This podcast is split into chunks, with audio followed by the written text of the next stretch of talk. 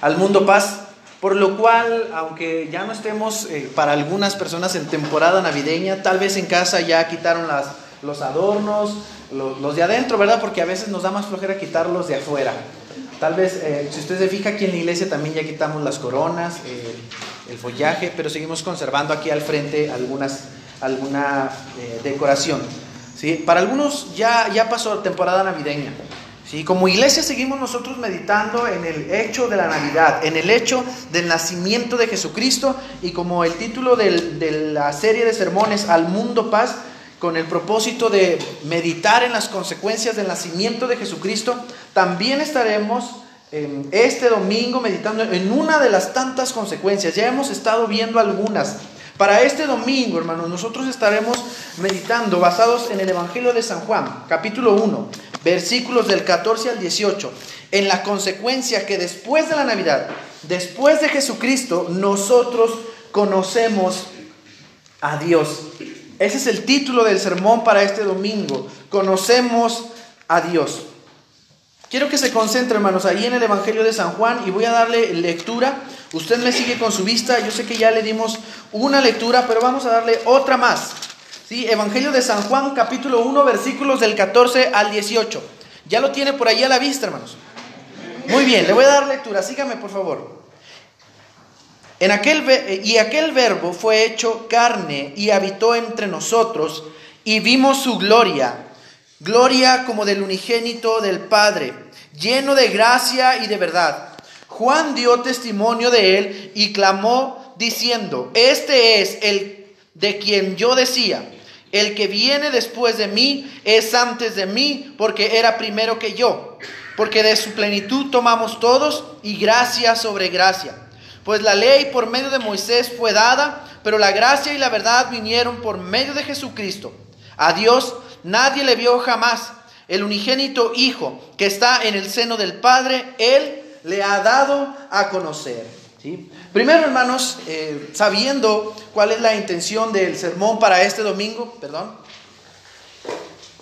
y, cuál es el, el, hilo que estamos siguiendo, quiero que meditemos precisamente en lo que el apóstol o el evangelista Juan comienza a decir en los primeros versículos de este pasaje. Como primer punto, habitó entre nosotros. Juan, hermanos, en el contexto inmediato anterior, en los versículos del 1 al 13, deja bien claro o sienta las bases de quién y cómo es Jesús. Yo sé que ya lo hemos hablado un montón de veces y es una de las bases teológicas de la iglesia cristiana. Jesús es Dios, no hay duda de eso. Y si alguien tiene duda al respecto, tenemos un serio problema, porque no ha conocido bien el mensaje del Evangelio descrito en los cuatro Evangelios que se nos ha heredado en el Nuevo Testamento. Juan lo deja más claro en los, primeros versículos de, de este primer capítulo de su Evangelio. Jesús es Dios.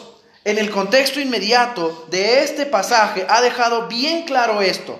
Jesús no es cualquier hombre, es Dios mismo. Juan presenta como argumento el hecho que desde la creación está y recuerda las palabras de Juan el Bautista que dijo, Él es antes de mí, como dándole autoridad superior sobre Él. Él es antes de que yo viniera. Si yo tengo autoridad, dice Juan el Bautista, este que viene, Él, Jesús, el Cordero de Dios, como también le describió, Él es mucho mayor porque vino antes de lo que yo vine y además ha estado siempre. En estos primeros dos versos, hermanos, 14 y 15, del pasaje que estudiamos, lo que cabe destacar además es que sabiendo pues quién es Jesús, los que vivieron en carne este evangelio fueron testigos de un acontecimiento increíble y sobrenatural. El Dios creador que había estado había venido antes que cualquier profeta, que había estado ahí, ahora se había encarnado y había caminado entre los hombres. Dios ha descendido del cielo para habitar con la humanidad y todos nosotros hemos heredado la bendición de las consecuencias de que Dios se haya encarnado en Jesucristo y haya bajado. Pero para los cristianos contemporáneos puede ser algo simple o a veces lo subestimamos porque estamos acostumbrados a la expresión de que, que se nos ha enseñado, que se nos ha promovido, promovido y que se nos ha predicado de que Dios está con nosotros. Nos gusta, nos agrada, lo disfrutamos, nos encantan las predicaciones que tienen esa línea, esa dirección. Dios está de mi lado, Dios está de mi parte, Dios está conmigo, Dios me defiende, Dios me acompaña, Dios, Dios aquí, aquí, a mi lado. Y es verdad, es verdad. Por lo tanto, qué bien que nos gustan y qué bien que los disfrutamos. Pero creo que a veces, hermanos, no le damos la completa relevancia que este hecho tiene. Y es que se trata del ser que tiene a todo el mundo en sus manos, ahora poniéndose en las manos del mundo. Estoy hablando de en aquel entonces. Una vez escuché, hermanos, que el cristianismo es una copia de otras tantas religiones antiguas, siguiendo la clásica línea del Dios que vive en los cielos y que tiene un hijo con una mortal. Este argumento antiteísta procura pues equiparar a Jesús con, por ejemplo, Hércules, hijo de Zeus. Pero esta idea se derrumba con el, em, se derrumba con el hecho de que Dios Padre ya no mora completamente en los cielos, como lo haría Zeus, quien vino, tuvo a, a Hércules, de hecho ni lo tuvo, él ahí lo dejó y él se fue otra vez a donde vivía en el Olimpo, como lo haría Zeus, dijimos. Porque la diferencia entre Hércules y Jesús es que Hércules es un hijo engendrado por el Dios, un semidios, y Jesús es la encarnación de Dios mismo. Es Dios. Juan mismo enseña, al igual que Pablo, que en Jesús habita toda la plenitud de la deidad. Pablo enseña, igual que Juan, que en Jesús está Dios mismo y podemos ver a Dios con nosotros. Dice Juan, fue hecho carne y habitó entre nosotros y vimos su gloria. Vino a ocupar la misma casa que nosotros, la misma mesa que nosotros, a caminar los mismos caminos que nosotros y a sufrir los mismos sufrimientos y dolores que nosotros. Este es el acto sobrenatural y grandioso que viene con la Navidad, con el nacimiento de Jesucristo. Dios habita entre nosotros después de que Jesús vino a la tierra. ¿Sí? Ahora, hermanos, no quiere decir que Jesús antes no atendía al pueblo de Israel.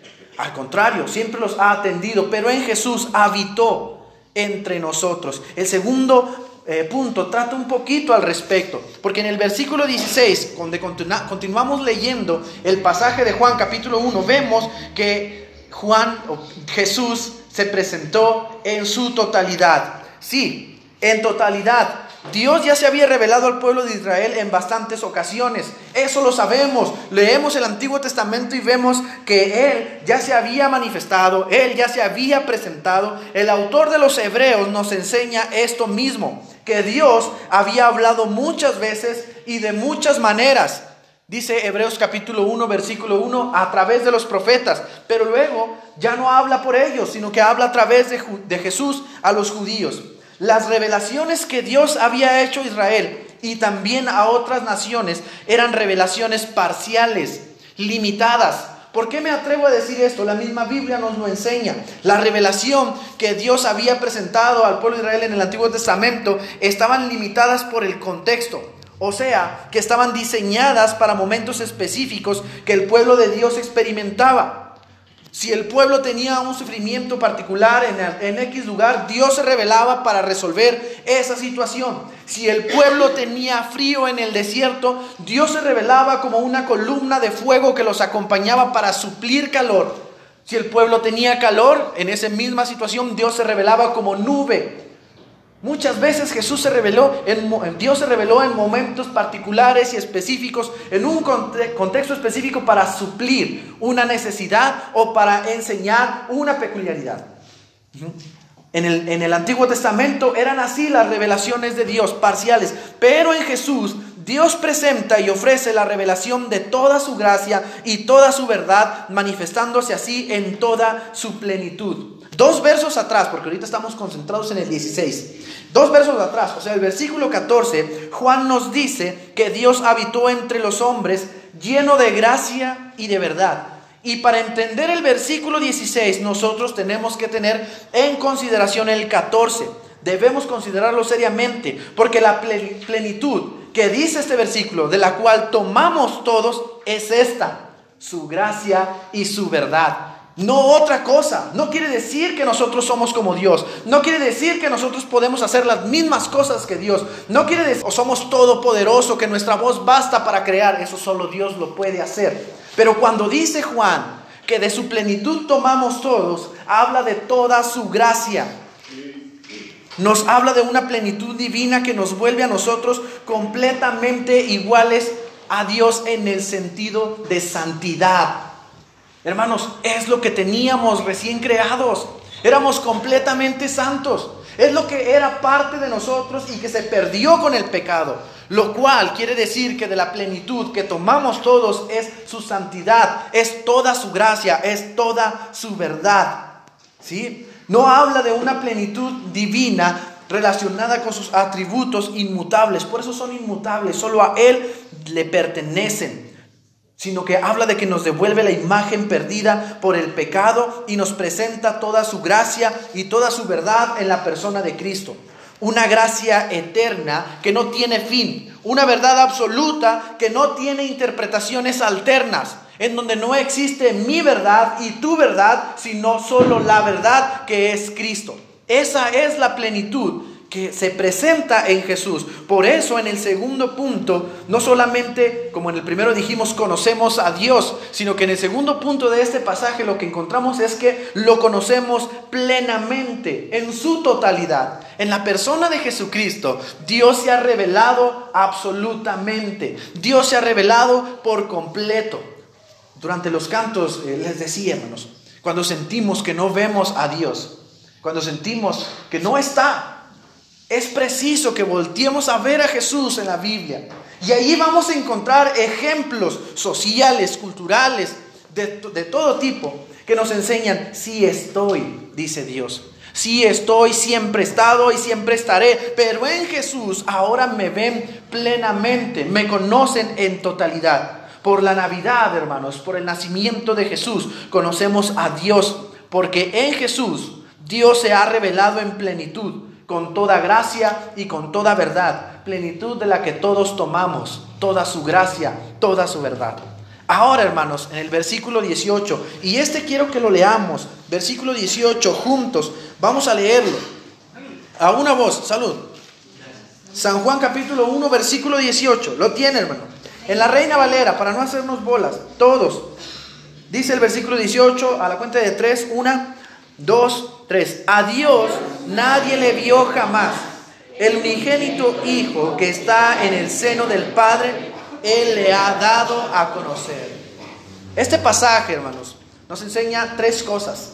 La primera, la primera que es el primer punto del sermón, es que Dios habitó entre nosotros en la persona de Jesucristo. La segunda es que Dios se presenta en su totalidad o se da a conocer completamente en la persona de Jesucristo. Y la tercera es que ahora nuestros ojos pueden ver a Dios en la persona de Jesucristo. Hermanos, la teología del Antiguo Testamento concluía que nadie podía ver a Dios y vivir. Repito, la teología del Antiguo Testamento concluía que nadie podía ver a Dios y vivir. Aunque por la gracia de Dios algunos pudieron ver su gloria y ciertamente al verla pensaron que morirían. Por ejemplo, tenemos a Isaías y otros tantos profetas que cuando experimentaron la gloria de Dios dijeron, ay de mí, hasta aquí llegué, como decimos coloquialmente. Ellos pensaron que una vez hubieran experimentado eso, a nadie más iban a poder contarle. Solamente iba a ser una experiencia de ellos e iban a morir. Por la gracia de Dios, algunas personas vieron su gloria y vivieron. Y ciertamente, aunque la vieron, pensaron que morirían. Juan conserva este pensamiento tradicional de los judíos de aquella época y declara, nadie ha visto a Dios Nadie jamás ha visto a Dios hasta que vieron a Jesús. Entonces vieron a Dios, dice Juan. El apóstol Pablo describe a Jesús como la plenitud de la deidad, lo que quiere decir que nosotros conocemos a Dios por medio de Jesús. Todo lo que Él es a través de Jesús lo podemos sentir. Todo lo que Dios es a través de Jesús lo podemos ver. Todo lo que Dios es a través de Jesús lo podemos conocer. Y todo lo que Dios es a través de Jesús lo podemos experimentar. Por eso, hermanos, tenemos la herencia en el Nuevo Testamento de las enseñanzas, obras, acciones y reacciones de Jesucristo, porque en Jesús vemos a Dios solo a través de Jesús. Antes de Jesús era normal que quien viera a Dios se muriera. Era la teología. El que ve a Dios, hasta ahí quedó. ¿Saben por qué concluía esto el Antiguo Testamento? Ahorita nosotros cantábamos, el velo se rasgó. Ahorita nosotros cantábamos confiadamente, podemos entrar. Hermanos, yo sé que usted se sabe esto porque es de escuela dominical. En el templo había un lugar separado por un velo donde habitaba la presencia de Dios y no podían ver la presencia de Dios, era un, Dios encerrado. Era una, ilustración, una manera de decirle al pueblo de Dios, soy tan santo que necesito estar apartado de toda inmundicia. Nada inmundo puede venir a mí. Era una manera de enseñarle al pueblo, el que quiera venir a mí, santifíquese, límpiese, deseche todo lo perverso, todo el pecado, todo lo malvado. Ahorita entonábamos, el velo se rasgó. En Jesús, hermanos, ahora se divide el velo y la presencia de Dios que se encontraba encerrada en una caja habita entre nosotros y la podemos ver al vernos unos a otros y saber que Dios está aquí. Y entender y conocer que Dios está aquí. Como decía Juan Wesley, o parafraseándolo, y esto es lo mejor. Lo mejor es que Dios está con nosotros. Queridos hermanos, en Jesús Dios habitó en nosotros y habita con nosotros. En Jesús le conocemos en plenitud. Y en Jesús y por Jesús, literalmente, sí, permítame decirlo así, literalmente podemos ver a Dios. Yo quiero concluir con lo siguiente, mis hermanos.